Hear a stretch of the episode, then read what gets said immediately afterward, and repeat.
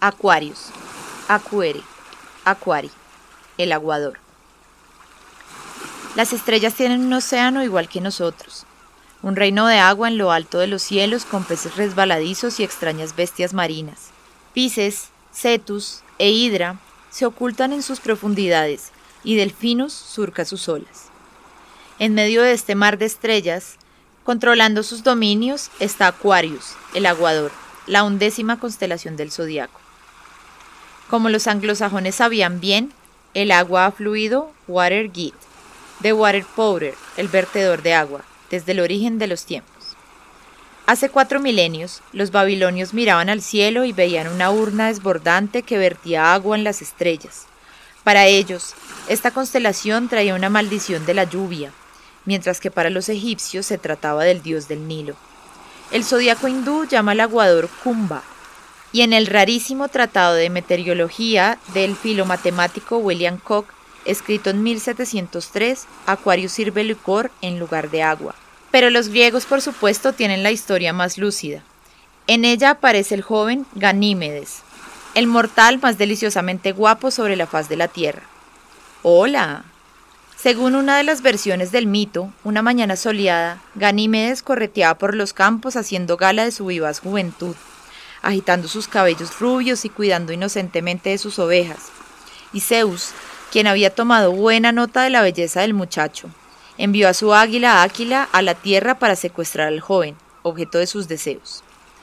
Imaginad el terror de Ganímedes cuando aquel pájaro monstruoso, la misma criatura que había picoteado las entrañas de Ptolomeo, apareció en el horizonte batiendo sus enormes alas hacia él. Ganímedes, no podía imaginar que el ave lo apresaría sin apenas hacerle daño y lo transportaría hacia una felicidad indescriptible, de modo que corrió tan rápido como pudo, apartando a las ruidosas ovejas y saltando entre las rocas. La huida fue inútil, por supuesto. Aquila lo atrapó al hermoso héroe entre sus garras y lo llevó hasta el monte Olimpo. Asombrado de permanecer aún con vida, el joven se quedó atónito cuando vio al mismísimo rey de los dioses, observándolo con una curiosidad de la que nunca había sido objeto, pero tanto que le agradaba. Tomando al muchacho con su mano de dedos largos y piel suave, Zeus lo condujo a través de las nubes.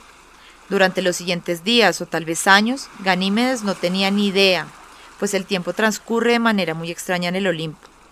El dios lo sentó en su trono y lo mimó con todos los placeres imaginables. Tan embriagado estaba Zeus por el amor y la lujuria que le concedió a Ganímedes la eterna juventud, y la inmortalidad para que pudiera vivir para siempre en esta gozosa felicidad. Y qué mejor manera de pasar la eternidad que beber el dulce néctar vertido por este hermoso muchacho.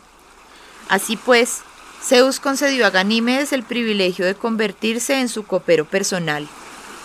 Por desgracia, al hacerlo expulsó a Eve, la hija de su esposa Hera, que hasta entonces había ostentado este honor. Los asuntos divinos se encontraban como siempre en el Olimpo revueltos. Era estaba lívida. Su insufrible marido no solo había desairado a Eve, sino que además, se sonrojaba al pensarlo, había raptado y seducido al muchacho. Era explotó. Maldiciendo con toda su furia celestial, Zeus se dio cuenta de que era mejor no molestarla demasiado, y decidió que si no podía tener a su amante cerca, al menos lo tendría en las estrellas así que colocó a Ganímedes, cuyo nombre deriva de la palabra regocijo, en la gloria de las constelaciones.